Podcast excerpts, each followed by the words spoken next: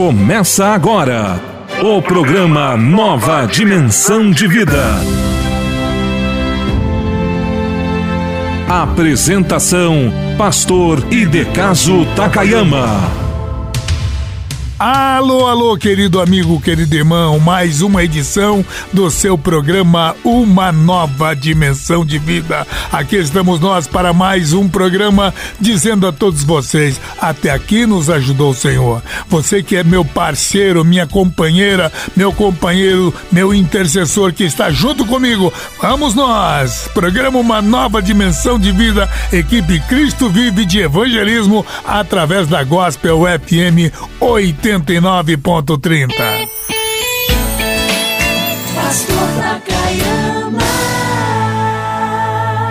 Conheça mais sobre o ministério do pastor Takayama. Seja você também um evangelista. Compartilhe a palavra de Deus. Acesse www.pastortakayama.com.br. Alô, meus queridos irmãos e amigos, nós queremos pedir o carinho de todos vocês continuarem nos ajudando. A lei da semeadura está aqui. Tudo aquilo que nós semearmos, iremos colher. Então a Bíblia diz em 1 Coríntios: contribua com alegria você fazendo isso, você estará semeando na seara do Senhor. Ajude o pastor Takayama a ir mais adiante. Se você entendeu que nós podemos fazer a obra de Deus, que você pode se somar comigo, ser um intercessor nessa ajuda financeira, então você vai no teu banco, ah, se você tiver Caixa Econômica Federal, certo, né? É, é só mandar um, uma ajuda, uma contribuição para agência. Atenção, anotem aí, agência, meus irmãos. É a 1525, Caixa Econômica Federal, 1525, e o número da conta é o 3707-0. Vamos supor que você tenha uma conta numa outra agência, um outro banco de outro nome que não seja Caixa Econômica. Ah, então você vai ter que usar o CNPJ, porque uma simples transferência da tua conta para nossa conta, que é essas contas que eu já dei. Vou repetir aqui. Agência Caixa Econômica Federal 1525 e a conta é 3707-0. 3707-0. Esse é o número da conta. Mas aí, se é da tua vamos dizer, se, se você tem conta num outro banco, se é da, do teu, da tua conta para a minha conta, você terá então que colocar o CNPJ da Cristo Vive Evangelismo, porque é uma pessoa jurídica, tá? Então, o CNPJ, atenção, é o 09 131 313 313 0001 traço 53. Vou repetir porque é um número bastante comprido. 09 131 313 mil ao contrário, né? É o 0001 traço 53. Tá bom, gente? Nós, você já sabe, o nosso contato, nosso endereço é Caixa Econômica Federal. O número da conta você já tem aí. Programa, programa Uma Nova Dimensão de Vida. Uma nova dimensão de vida. Momento da Palavra.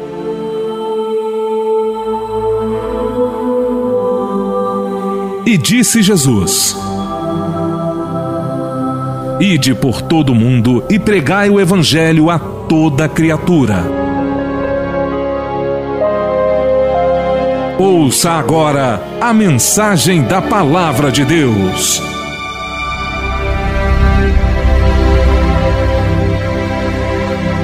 Existe uma passagem bíblica, meus irmãos, que sempre me chama atenção. É aquela passagem quando a mulher sunamita, a mulher de Sunem, por isso é chamada mulher sunamita, ela chamava o marido e quando viu o profeta passando na frente da casa dela, ela dizia: Eis que eu vejo o santo homem de Deus. Ela olhava para Eliseu e dizia: Eis que eu vejo um santo homem de Deus.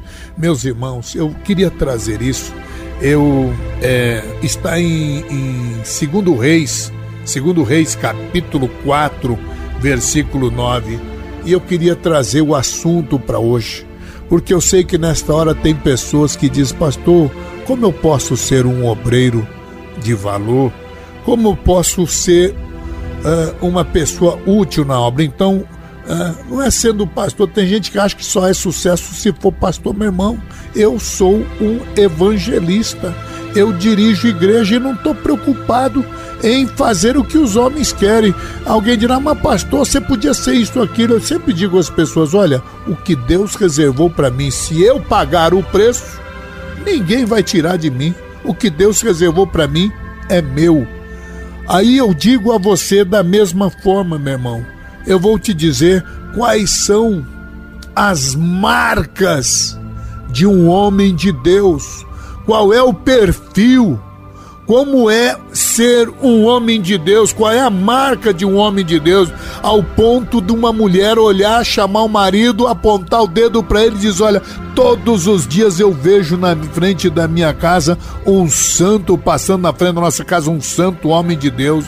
Irmãos, o, o, o, o paraguaizinho não existia na época, não tinha uma auréola de neon na cabeça do Eliseu, não. Não tinha na testa dele uma placa, sou profeta, não, meu irmão. Ele não andava nem com a Bíblia debaixo do braço, porque essa Bíblia, do jeito que nós temos com papel, todinha dobrada, capa de couro, capa de percalina ou capa de papelão duro, não tinha naquela época, não, meu irmão. Então, como é que eles faziam? Só sabemos, meu irmão quando você estiver dentro do ônibus, as pessoas têm que olhar para você e dizer: aqui está uma santa mulher de Deus, ali está um santo. E não é na aparência, não, meu irmão. Tem gente que acha né, que tem que andar de paletó e gravata. Nada contra também. Eu gosto de andar de paletó e gravata. Sou da geração do paletó e da gravata, né? Mas eu quero dizer para os irmãos, eu quero dizer para as irmãs que a glória de Deus está na nossa vida. As pessoas vão sentir, meu irmão e não me venha com essa conversa de dizer: olha, não olha para mim, não, viu, doutor? Olha para Jesus, ora, esse povo na tua vizinhança, no teu trabalho, onde você estiver, na tua igreja, ou na tua comunidade, na tua escola, como é que eles vão ver Deus? Ah, não olha para mim, olha para Deus. Paulo dizia, refletindo como espelho a glória do Senhor. A pessoa vai olhar em Deus, sabe em quem, meu irmão? No espelho de Deus que é você. Somos todos espelhos, refletindo a glória de Deus. Então vamos aqui para segundo Reis 4:9, vamos ver quais são as marcas de um homem de Deus. Veja aqui o versículo 9. E ela disse para o seu marido: Eis que eu tenho observado que este que sempre passa por nós é um santo homem de Deus. Meu querido irmão, nesse mundo, com este odor fétido do inferno, exalando este odor nausebundo da morte e do pecado, um mundo enfermo, podre, jaz no maligno. Meus queridos irmãos, aleluia, o mundo está buscando em quem possa se apegar o salmista trazia a radiografia da situação do mundo. Eu, Isaías dizia no capítulo 1: Eis que eu vejo uma nação podre da cabeça aos pés, com um corpo como se tivesse chagas purulentas, não amolecidas, não espremidas. É esta visão que a gente tem de um mundo cada dia pior, meus irmãos perderam completamente a noção do certo e errado, como diz a linguagem popular, deu a louca no mundo. É nesse mundo que você vive. O salmista, no capítulo 12, também via. É a mesma coisa naquela época e hoje. Se era naquela época, hoje, imagina hoje. Ele diz: faltam os homens bons, são poucos os fiéis entre os filhos do homem. Cada um fala com falsidade ao seu próximo, lábios lisonjeiros. Meu Deus do céu, como eu vejo gente com lábios lisonjeiros na frente virou as costas, ele desce-lhe a ripa. Meu Deus, e aqui o salmista diz para essa pessoa, esse capítulo 12, verso 2: fala com falsidade, fala com lábios lisonjeiros e o seu coração dobrado. O Senhor cortará todos os, esses lábios lisonjeiros e a língua que fala soberbamente. Lá no verso 5 diz: Pela opressão dos pobres e pelo gemido dos necessitados me levantarei agora, diz o Senhor, e porei a salvo aqueles para quem eles assopram. As palavras do Senhor são puras, meu irmão, como prata refinada.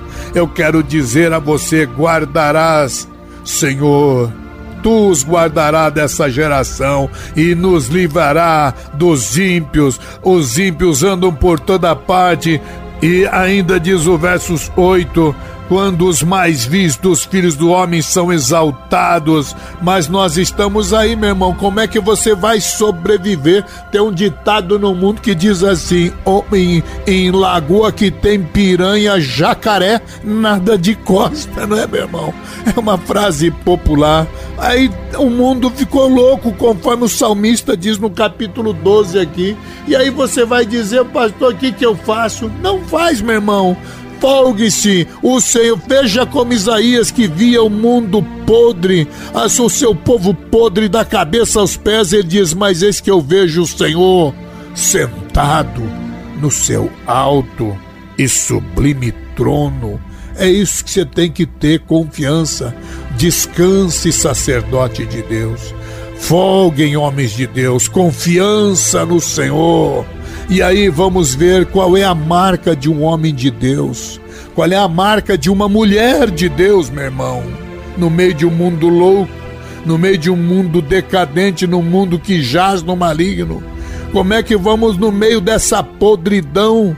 No meio dessa carne, dessa, desse mundo apodrecido, você vai ser o sal na terra. Já viu onde tem carniça, meu irmão? Jogou sal, até o mau cheiro desaparece. Você tem que fazer a diferença, meu irmão e minha irmã.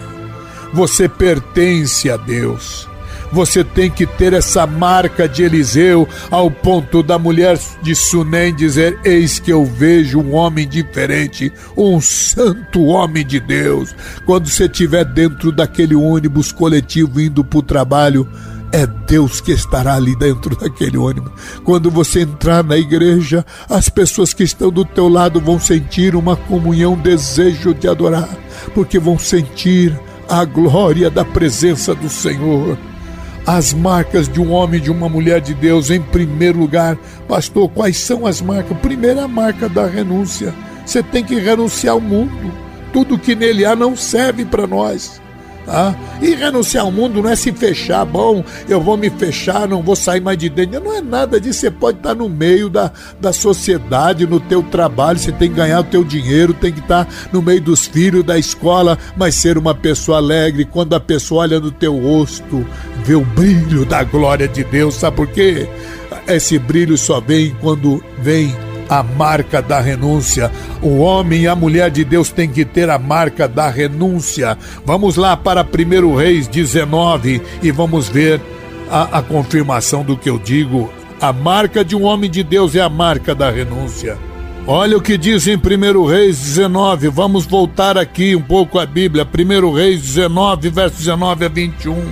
Partiu, pois, Elias dali e achou a Eliseu, filho de Safete, que andava lavrando com doze juntas do boi diante dele e estava com a duodécima. E Elias passou por ele, lançou a sua capa sobre ele então, verso 20, o, o, Eliseu deixou os bois, olha a renúncia, correu após Elias e disse: Deixa-me beijar a meu pai e minha mãe, então te seguirei. E ele disse: Vai e volta. E verso 21, voltou, pois, de o seguir e tomou a junta de bois e o matou, e com o aparelho dos bois cozeu a carne, deu ao povo e comeram. Então se levantou e seguiu a Elias e o servia. Veja a renúncia homem de Deus, meu irmão, esse Eliseu, que essa mulher de Sunem falava isso que eu vejo um santo homem de Deus, ao primeiro sinal da bênção foi a marca da renúncia. Tem que renunciar aquilo que você acha que é o melhor, meu irmão. Da mesma maneira, quando nós vemos a vocação de Eliseu, da mesma maneira que ele matou os boi, queimou os arados, nós também somos chamados a renunciar tudo aquilo. Eliseu só matou os bois porque só tinha aquilo mesmo. Ele renunciou a tudo, queimou o arado e seguiu a, a, a Eliseu. Eu e você, nós somos chamados a renunciar a tudo diante do chamado maior, meu irmão. Estamos em guerra e você está sendo convocado para a guerra contra as forças do inferno. Tiver coragem, vem e segue, me diz o Senhor. E aí a gente pode ver todos os exemplos, por exemplo, em Marcos 1, 16 a 20, em Lucas 14, 33, o próprio Senhor Jesus é um exemplo maior de renúncia, saiu da glória. Vamos falar sobre isso já, mas vamos ler Marcos 1, 16 a 20. E andando junto do mar da Galiléia, viu Simão, André, seu irmão, que lançavam redes ao mar, pois eram pescadores. E Jesus lhes disse: Vinde após mim farei que sejais pescadores de homens e, olha aqui, meu irmão, deixando logo as suas redes, o seguiram. Eles chegaram para Jesus e disseram: Jesus, vai ter carteira do INSS assinada? É, eu vou fazer parte do sindicato dos pregadores. Eu vou, já tem até sindicato de. para tacar a igreja no ministério do trabalho que tem de pastor se vendo doido aí. Né?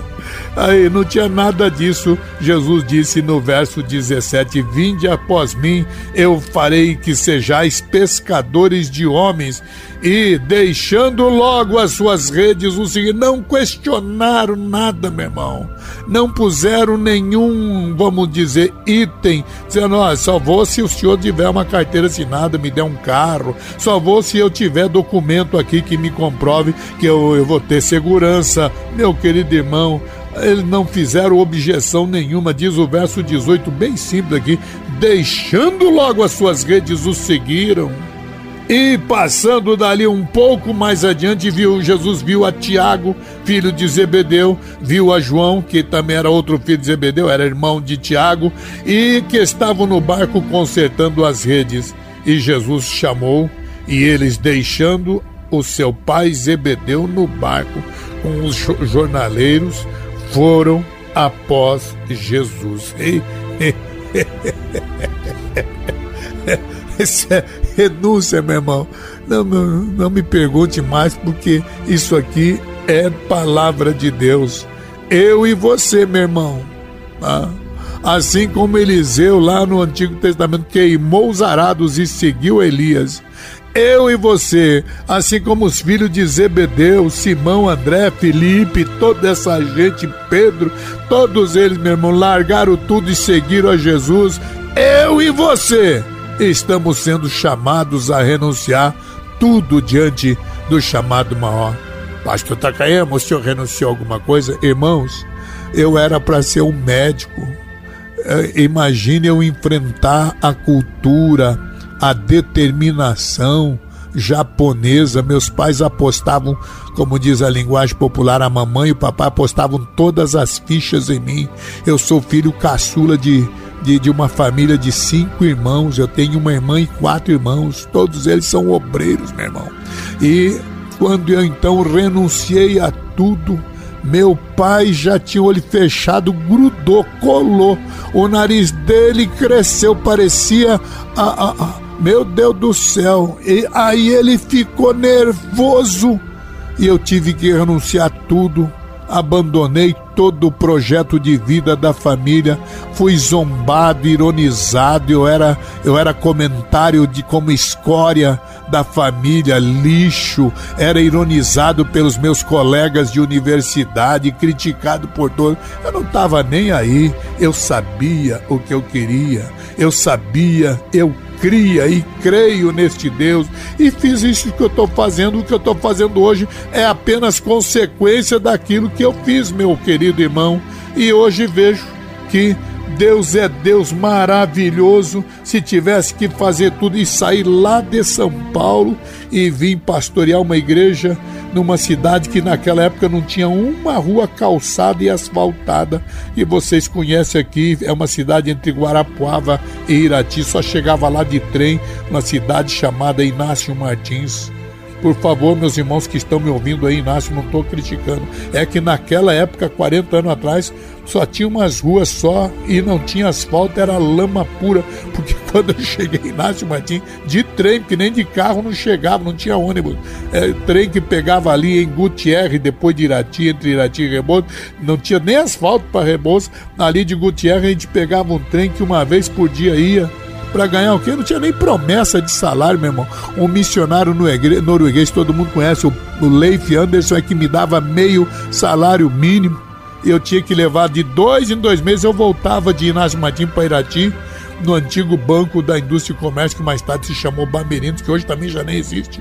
E então eu ia buscar, mas não adiantava ir buscar meio, porque não pagava a despesa. Então eu esperava um, dois ou três meses para poder juntar meio mais meio mais meio para poder ter um e-mail para viver lá. Morava numa casinha de madeira que chovia mais dentro do que fora, meu irmão. Não tinha fogão, não tinha nada. Minha cama era uma famosa cama de campanha. Imagine sair de São Paulo, onde tinha casa, comida, projeto de vida, ser o médico, renuncio tudo. Ah, meus irmãos, para viver num lugar onde ah, ah, ah, não tinha nem fogão e eu não sabia fazer lenha, não sabia acender lenha. E um dia eu lembro que de manhã acordei às seis da manhã, às sete da noite, quando o culto ia começar, ainda não tinha conseguido acender o fogo, porque eu não sabia como é que fazia, meus irmãos. Enchi de, de, de óleo diesel ali para ver, tava fedendo óleo diesel, mas não conseguia fazer o fogo pegar, porque era dias de chuva, eram dias de chuva. E assim foi a minha vida na, dormindo naquela cama de campanha, tinha que puxar a cama do lado, porque de dentro daquela janela de madeira entrava a água da chuva e fazia aquele filete d'água. E se eu deixasse aquele, col, aquele colchonete cair, a cama era uma cama de campanha. Tem muita gente que nem sabe o que é isso. Naquele tempo não tinha nem colchão de espuma, não, meu irmão. Era colchão de capim. E o meu nem de capim não era, era de algodão em cima de um monte de mola, de uma cama que dobrava. E aí aí, meus irmãos, tipo dessas camas de hospital. e foi assim que eu comecei a pregar numa igreja que só tinha cinco crentes. Tinha um irmão muito simples, que eu não sei se ele é vivo ainda. Ele dizia: Irmão Takayama fala tão engraçado. Eu não podia falar né? De muito, sim, sabe? Muito de forma erudita, tinha que ser o mais simples no meu linguajar. Esta foi a minha forma, numa época que não tinha microfone, não tinha som, não, meu irmão, era no grito. É por isso que eu sou meio gritador hoje, né? É, que eu sou dessa escola. A marca da renúncia, meu irmão. Deus exige de cada um de nós Aqui o Eliseu tinha denunciou que ele tinha, só tinha os bois e o arado, queimou tudo e matou os bois. Jesus é o maior exemplo de renúncia, ele era Deus, ele é Deus, deixou a glória para ser humilhado, escorraçado, cuspido, chicoteado, nascer de uma forma humilhante. O meu colchão de campanha, feito de algodão empeloteado, era mil vezes melhor do que onde Jesus nasceu. Jesus nasceu num coxo onde servia para comer sal e capim velho e seco dos animais, nem as pessoas queriam receber José e Maria, e foi nesse lugar que Jesus nasceu. Ele renuncia à glória para poder salvar a minha e a tua vida. Você quer fazer obra de Deus? Renuncia, meu querido irmão. Larga a mão de ser frufru. Vamos, vivemos aí uma geração de mauricinhos e patricinhas que ficam na porta da igreja até atrapalhando, porque as pessoas querem aceitar Jesus. Houve uma pregação, mas vê, vê gente que vive outra coisa, ficam lá na porta do templo olhando empinado aí com esses, né, discutindo calça rasgada, jeans não sei do que, cor meus irmãos, é uma geração tão supérflua que poderia estar fazendo obra de Deus. Deus hoje está pegando esses mauricinhos e patricinhos. Deus quer fazer de você um obreiro, um homem de Deus, mas o primeiro passo é a marca da renúncia.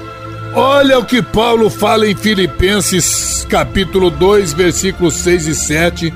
Olha o que ele fala de Jesus que ele diz no verso 5: temos que ter, de sorte que haja em vós o mesmo sentimento que houve em Cristo. E aí ele explica: olha o que é renúncia, meu irmão. Verso 6: Jesus, que sendo em forma de Deus, não teve por usurpação ser igual a Deus. Verso 7: Mas esvaziou-se, humilhou-se, renunciou-se a si mesmo, tomando a forma de servo. Era rei, era Deus, meus irmãos, mas tomou a forma de servo, fazendo-se semelhante aos homens. E verso 8: tomando a forma de homem, humilhou-se a si mesmo, sendo obediente até a morte e morte de cruz. Preciso dizer mais, meu irmão? Meu Deus do céu. O homem de Deus, a marca dele primeiro é a renúncia. A segunda marca de um homem de Deus é a marca do amor. Vamos lá. O que é que aconteceu com Eliseu? Segundo Reis, capítulo 4, versículos 26 em diante. Agora, pois, corre-lhe ao encontro e diz-lhe: Vai bem contigo, vai bem com teu marido, vai bem com teu filho. Essa mesma mulher sunamita, tá, meu irmão? E ela disse: Vai bem. E chegando ela, pois, ao homem de Deus, ao monte, pegou nos seus pés, mas chegou a Geazi para retirá-la. Disse, porém, o homem de Deus: Deixa, porque a sua alma está triste de amargura, e o Senhor me encobriu e não me manifestou. E disse ela: Pedi eu ao meu senhor um filho? Não, disse eu, não me enganes. E ele disse a Geazi: Cinge os teus lombos, toma o teu bordão, a tua mão e vai. Se encontrares alguém, não o saúdes, e se alguém te saltar, não lhe responda. Põe no teu bordão sobre o rosto do menino. Porém, disse a mãe do menino: Vive o Senhor e vive a tua alma, que não hei de te deixar. Então ele se levantou e seguiu. Verso 31. Geazi pôs o bordão sobre o rosto do menino, porém não havia nele nem voz, nem sentido, e voltou a encontrar-se com o profeta e trouxe o aviso dizendo: O menino não despertou. Chegando Eliseu àquela casa, eis que o menino jazia morto sobre a sua cama. Então o profeta entrou, fechou a porta sobre ele, ambos, e orou ao Senhor. Subiu à cama, deitou-se sobre o menino, pondo a sua boca sobre a boca dele, olhos sobre os olhos dele, as suas mãos sobre as mãos dele, se estendeu sobre ele, e a carne do menino aqueceu. E depois disso, e depois desceu e andou naquela casa de uma parte a outra e tornou a subir e se estendeu sobre ele de novo. Então o menino espirrou sete vezes, abriu os olhos, chamou então a Geazi e disse: Chama a mulher sunamita. E chamou-a, e ela veio a ele e disse ele: Toma o teu filho. Verso 37. E entrou ela e se prostrou a seus pés e se inclinou à terra e tomou seu filho e saiu. Sabe o que é isso, meu irmão? Não é ficar fazendo evangelismo com bordão longe, não. Ele foi até lá, olho no olho, deitou sobre aquele menino morto mão com mão, peito com peito, corpo com corpo, olho com olho, boca com boca, ele começou a respirar. Era homem ungido de Deus, além do fôlego dos homens, da respiração, ele tinha o fôlego do Espírito, meus irmãos, e ele tinha a segunda marca de um homem de Deus. Primeiro é a renúncia, conforme nós lemos em 1 Reis 19: deixou boi, matou boi, deixou arado. Agora ele mostra a diferença entre ah, aquele menino que queria segui-lo, o moço dele, o Geazi, ele agora vai lá, ele não conseguiu, lascou-lhe o bordão na cara, no corpo do defunto, o defunto lá levantou, ele voltou, disse, olha, eu não deu aí, né? É assim, tem gente que faz evangelismo de longe, tá lá longe, esse negócio é do pastor, deixa pra ele. Não, senhor, meu irmão. Aí o Eliseu foi lá e mostrou a segunda marca de um homem de Deus é a marca do amor. Por duas vezes o Eliseu deitou-se sobre o menino até que este voltou a viver. Esse amor nos leva, meus irmãos, a deitarmos sobre corpos mortos. Pessoas que estão mortas nos seus delitos e pecados a Bíblia diz que ele vos vivificou estando mortos em delitos e pecados. Efésios 2:1 que tem de defunto espiritual, meu irmão, e sabe quem pode trazer a vida? É você, homem de Deus, que tem a marca da renúncia, que tem a marca do amor. Você tem ministério. Ministério não é profissão. Você tem que ser um homem de Deus, não é mercenário, não é profissional, não é título, não é diploma, não é toga, não é curso universitário não é uma mente cheia de instrução, não é uma linguagem erudita, refinada que vai fazer de você um homem de Deus. Você pode ter até título que quiser, mas o homem de Deus é alguém que ama como Jesus, que tem a marca da renúncia como Jesus, que tem a marca do amor, 1 Coríntios 13. É isso que vai fazer de você um homem, uma mulher de Deus. Olha aí, vou te dizer mais, você vai se assustar com o que eu vou dizer agora. Esse amor não vem de você. Olha Romanos 5, verso 5. Esse, esse amor em 1 Coríntios capítulo 13, meu irmão. O amor eros e o amor fileu é teu. Mas o amor ágape não é de você, não, meu irmão. Esse de 1 Coríntios 13, vamos ver o que, é que está escrito em Romanos, capítulo 5, versículo 5. A esperança não traz confusão. Agora, você que tem a marca do homem de Deus, que tem a marca da renúncia, a marca do amor, olha, olha o que diz aí. Porquanto o amor de Deus está derramado em nosso coração pelo Espírito Santo que nos foi dado, meu querido irmão. Isso aí, esse amor que você tem, amor ágape, vem de Deus, meu irmão. Foi dado pelo Espírito Santo. O amor de Deus está derramado no nosso coração pelo Espírito Santo. Receba agora essa virtude, esta glória. Seja homem de Deus. Tenha a marca da renúncia. Tenha a marca do amor, Romanos 5, 5 e 1 Coríntios 13. E finalizo dizendo a você: tem a marca da autoridade. Eliseu tinha autoridade. Vocês poderão ler em casa aí, porque isso é estudo profundo, segundo Reis 2, verso 19 a 22 e segundo Reis capítulo 13, versículos 20 e 21 ele era um agente de transformação, ele tinha autoridade. O segredo da autoridade de Eliseu estava na sua experiência mais profunda com Deus. Meu, meu irmão, minha irmã, você tem que ter experiência com Deus. Ele era um homem cheio do Espírito Santo. A autoridade de um homem de Deus está fundamentada nesta ação do Espírito Santo na sua vida. E repito aqui, Atos 1,8: recebereis poder, recebereis virtude, recebereis poder ao descer sobre vós o que? Você vai ter autoridade, meu irmão. Recebereis autoridade ao descer sobre vós. O Espírito Santo não é o teu diploma. Pega teu diploma de curso de teologia, nem é reconhecido lá fora. Vai lá na China, leva tua Bíblia Thompson, Russell Shedd, Genebra, Pentecostal, eh, eh, Thompson, qualquer tem mais de 200 Bíblias aí. Bíblia, a linguagem de hoje, Bíblia em letras gigantes, e vai lá na China e diz: Olha, eu estou aqui. O chinesinho vai apertar o olho e vai dizer: Ô moço, com que autoridade você está aqui? Hein? É mais do que isso, com que autoridade você sobe num púlpito? Se Deus não te der autoridade, meu irmão, não vai fazer nada. Receba poder, autoridade ao descer sobre vós o Espírito Santo, senão vai ser uma igreja bonita no prédio belíssima nos bancos, teto de gesso, piso de porcelana, mármore, mas vai ser apenas um prédio, porque não tem poder. Igreja sem poder, meu irmão.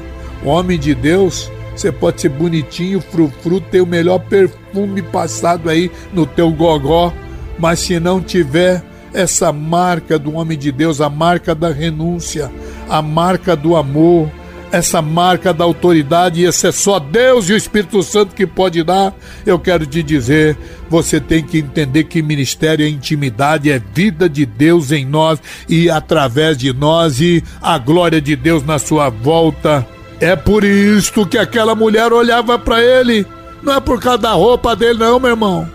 Ela via nele a glória do Senhor ele era identificado. A mulher dizia: Eis que eu vejo, este que passa diante de nós é um santo homem de Deus. Eu pergunto a você nessa nessa nossa nesse nosso momento de hoje, nessa nesse momento profético de Deus, nesse momento em que Deus está falando com você, você está identificado com essa marca do homem de Deus, a marca da renúncia, a marca do amor e a marca da autoridade.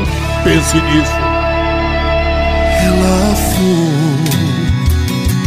buscar ajuda do profeta, pois o filho que amava morreu. Quem a encontrava na estrada perguntava como vai mulher. E ela só dizia vai, vai tudo bem. É assim. Não adianta reclamar com quem não pode te ajudar. Tem que ir à fonte se preciso, suba um monte, nem que o inimigo afronte. Vai tudo bem vai tudo bem. Você não tem que dar explicação de nada. O relatório você tem que dar para Deus. A solução e o milagre ele tem, então você pode dizer: Vai tudo bem. Vai tudo bem na minha casa, com meus filhos, com minha família. Vai tudo bem, pois o meu Deus é quem me guarda, me defende e guia vai tudo bem. Na minha casa, com meus filhos, com minha família. Vai tudo bem, pois o meu Deus é quem me guarda, me defende guia. Vai tudo bem, vai tudo bem, vai tudo bem. Agora no programa, uma nova dimensão de vida. Momento de oração com o pastor Takayama.